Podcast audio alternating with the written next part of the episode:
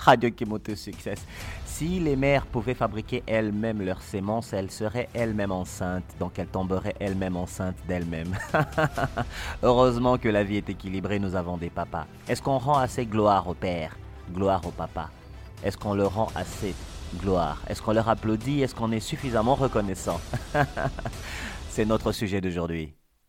Radio Kimoto Success, salut. Dans notre sujet d'aujourd'hui, on se pose la question. À chacun son papa. Oui, à chacun son papa. Lorsqu'on adopte un enfant, on ne lui pose pas la question, on ne lui demande pas la permission si cet enfant veut être notre fils, notre fille. On lui impose parce qu'on est adulte. On se dit qu'on connaît les besoins de l'enfant. On paye de l'argent, on passe des tests psychosométriques, des tests psychologiques pour témoigner, prouver la sainteté de notre esprit, la fiabilité de notre personnalité. On prouve notre revenu financier dans le but d'acquérir un enfant en adoption, parce qu'on veut devenir son papa, même si on n'est pas son géniteur. C'est très bien, c'est un peu faire de la générosité. C'est une preuve d'amour aussi. Mais c'est une preuve d'amour qui est dans les deux sens. On sauve la vie d'un enfant et à la fois, si on n'est pas capable de mettre au monde, on n'est pas capable d'avoir la progéniture, on devient papa de quelqu'un, de quelque part dans le monde. Sujet d'aujourd'hui, à chacun son papa. Voici notre sujet, c'est que j'aimerais savoir si on rend suffisamment gloire au papa. Est-ce qu'on rend suffisamment gloire au père? Rendre gloire au père, au papa responsable, c'est messieurs qui sont très durs avec leur propre vie, qui participent dans l'ombre, dans le dos de leur conjointe, de leurs copines, de leurs femmes, qui participent à élaborer des moyens pour trouver des solutions afin de donner une meilleure qualité de vie à la famille, une meilleure qualité de vie au couple, afin d'éduquer les enfants, de tenir la famille. On vit une époque où on applaudit beaucoup trop les femmes. On dit que les femmes, elles font tout toutes seules. Est-ce que c'est vrai? Est-ce qu'elles s'est mise enceinte toutes seules? Même celles qui reçoivent du spermatozoïde par in vitro, elles ont reçu ça d'un homme, même si cet homme reste un homme anonyme. Ça reste que c'est la semence qui vient d'un homme. Alors ce podcast, c'est pour rendre gloire à la semence des hommes, mais surtout aux hommes géniteurs. La femme ne peut pas tomber enceinte d'elle-même parce qu'elle ne fabrique pas son propre sperme pour tomber enceinte d'elle-même. Impossible. Il ne faut pas déformer la chose parce que tu crois que tu vis dans un monde moderne et que la modernité c'est ton soubassement. Tu resteras et tu t'accroupiras et tu t'agenouilleras toujours face à la nature. L'homme ne gagnera jamais, la femme ne gagnera jamais face à la nature. On s'accroupira, on se mettra toujours à genoux. Si vous n'êtes pas d'accord avec moi, dans ce cas, arrêtez la foudre grâce à vos paroles. arrêtez les séismes, arrêtez les tsunamis grâce à vos paroles. On verra bien ce que ça va donner. L'art de donner de la vie, l'art de donner confiance, l'art de participer au développement puissant d'un enfant. Les géniteurs, les papas, le font très bien. Après avoir éjaculé, ils font l'éducation, ils font l'encadrement, ils modèlent un enfant, ils soignent un enfant, ils écoutent un enfant, ils transmettent la tradition, les mœurs et les cultures à leur enfant. Ils encadrent la famille, ils protègent la famille. Ils protègent l'enfant contre leurs propres cousins. Ils protègent l'enfant contre leurs propres frères et sœurs. Ils protègent l'enfant des fois contre leur propre mère. Ils protègent l'enfant contre les voisins, contre leurs amis. Ici, les amis et les personnes que j'ai citées sont les personnes au niveau du papa. C'est-à-dire, ici, l'enfant n'est qu'un enfant. Il ignore que son papa le protège contre tout membre de la famille qui peut être nuisible face à l'enfant contre tout individu à l'extérieur de la famille qui peut être nuisible face à l'enfant. L'enfant l'ignore. Pourquoi? Parce que le rôle de papa, à part être celui qui apporte du fric, celui qui apporte de l'amour à sa femme, qui encadre le couple et qui donne l'éducation, comme j'ai cité, c'est aussi de protéger. De protéger contre les propres limites que le papa lui-même ressent, ses propres rêves, ses propres peurs, ses propres fausses croyances, son défaitisme. Il doit protéger l'enfant contre lui-même, de la même manière qu'il protège l'enfant contre tout individu extérieur. C'est formidable un papa. Un papa, c'est formidable. Lorsque l'enfant fait ses premiers pas, si ce père est vivant, il participe à cela, même si beaucoup de mères veulent s'accaparer cela, mais ça n'appartient ni à maman, ni à papa, les premiers pas d'un enfant. Ça appartient à l'enfant. Oui, les premiers pas d'un enfant n'appartiennent ni à papa ni à maman, parce que ce n'est pas papa et maman qui ont participé à ce que l'enfant marche, non. C'est le cycle normal de la vie qui a permis à ce que l'enfant marche si le bébé est en bonne santé. Bien sûr, le stimuli peut venir de papa et de maman, quelques exercices pour tenir un enfant debout. Nous sommes tous passés par là. On a des frères, des sœurs, des cousins, des cousines. Un tant soit peu d'expérience nous permet de se rappeler cela. Mais ce n'est pas grâce à un papa ou grâce à une maman qu'un enfant fait ses premiers pas. Jamais, jamais, et ce sera toujours jamais. Le papa donne l'influence du parfum de sa personnalité à sa fille. Le papa donne l'influence du parfum de sa personnalité à son fils. Mais le parfum de la personnalité que le papa donne à sa fille par le filtreur de sa femme, c'est-à-dire la femme filtre ce que le père veut transmettre à sa fille. Parce que la femme, la conjointe, elle connaît les défauts de son mari. Elle connaît les défauts de son homme et elle dit à son homme, si tu dois transmettre à notre fille quelque chose, il ne faut pas que ce soit les défauts que moi. Je me plains auprès de toi. Ah, c'est formidable. C'est vraiment formidable. Mais combien d'enfants peuvent observer cela dans leur famille?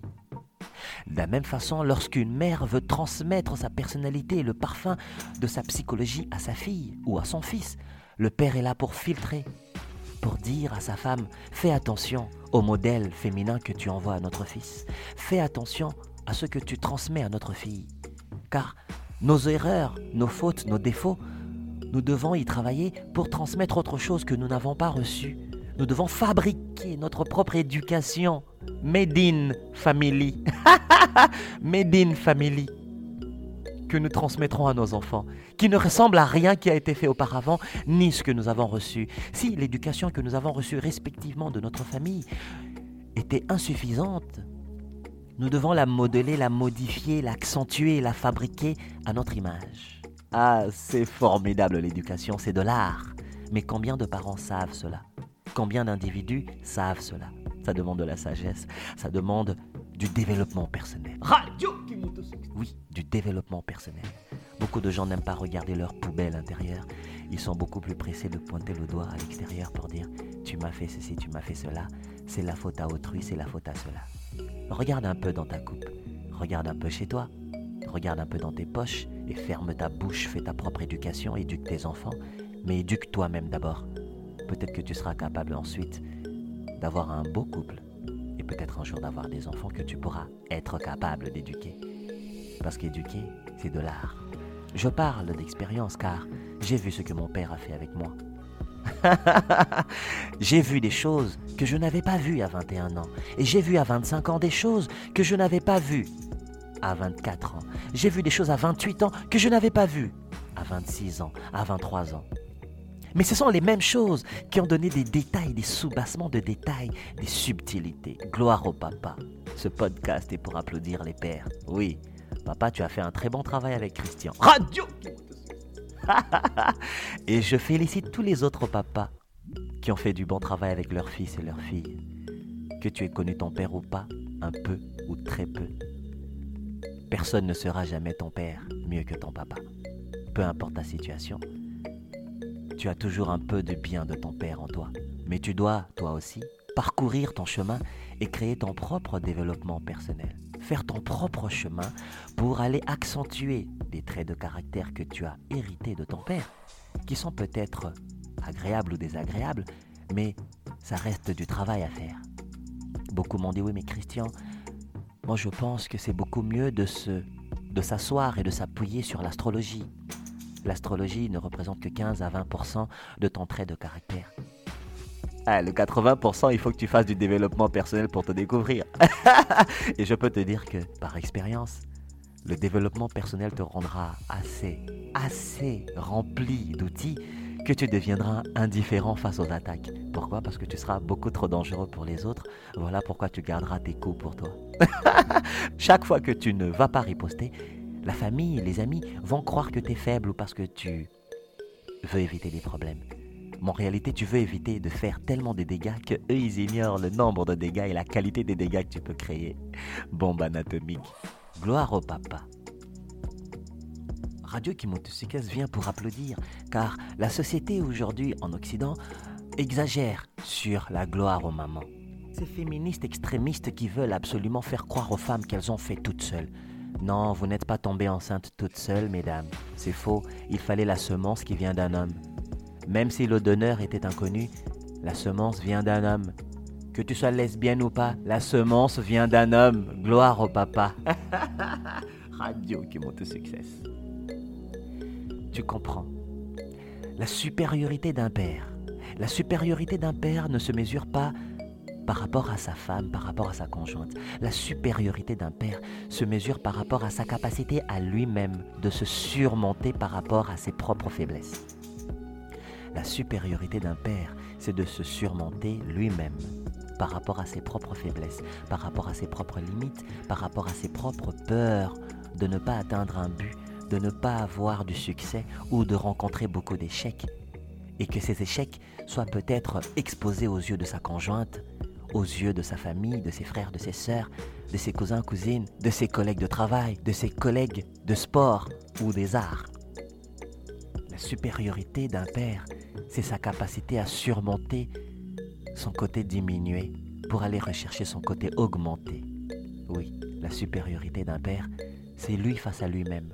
C'est lui face à ce qu'il a choisi de faire, de devenir un père, un géniteur. Mais il ne faut pas seulement être un père, heureusement que le français a des nuances. Être un père exige d'être un papa. Et être un papa, c'est donner de l'amour. Mais l'amour qu'un papa donne ne peut pas être égal à l'amour d'une maman. Je ne dis pas que l'amour d'un papa est inégal à l'amour d'une maman. Je dis que l'amour d'un papa n'est pas égal à l'amour d'une maman. Ça veut dire ça ne se compare pas.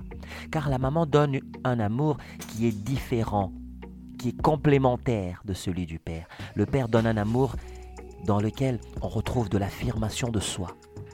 On trouve l'envie de se battre pour sa vie, l'envie de se dépasser, tenir tête à toute personne qui nous bloque le chemin, que cette personne soit de la famille ou de l'extérieur de la famille, nous héritons de notre Père l'envie de se battre pour obtenir justice, pour atteindre un succès, peu importe le succès, peu importe le prix que coûtera le succès, peu importe le sacrifice qui mettra d'autres mal à l'aise. Nous héritons cela de notre Père, jamais de notre mère. Pourquoi? Parce que de nos mamans, nous héritons plutôt l'amour, la patience, la tolérance, la capacité de pardonner à outrance. On pardonne, on pardonne et on étire l'élastique. Et aussi, nous héritons de nos mamans la capacité d'analyser les choses sans conclure à l'avance. La capacité de ne pas donner l'étiquette de coupable à l'autre sans nous-mêmes nous compter dans l'équation, sans nous-mêmes nous tenir responsables d'une situation. C'est-à-dire de nos mamans, nous héritons la responsabilité de l'analyse. Nous héritons la responsabilité du partage, la responsabilité de la générosité, la responsabilité de tendre la main même quand on te crache dessus. De nos mamans, nous obtenons une force de douceur que le papa ne donne pas. Parce que le papa ne peut pas donner cela, car le papa donne ce que lui, il est, masculin. Et la maman donne ce qu'elle a, féminin. Ah, la vie est très belle. Radio qui monte au succès. Vu que la croissance et la référence psychologique naturelle exigent que la fille recherche des traits de caractère de son père auprès de son conjoint, il est aussi normal que le fils fasse ainsi rechercher les traits de caractère de sa mère auprès de sa conjointe. Une femme qui protège, une femme qui écoute, une femme qui collabore, qui coopère, pas qui obéit, qui coopère, qui écoute, qui collabore. On n'est pas dans l'obéissance.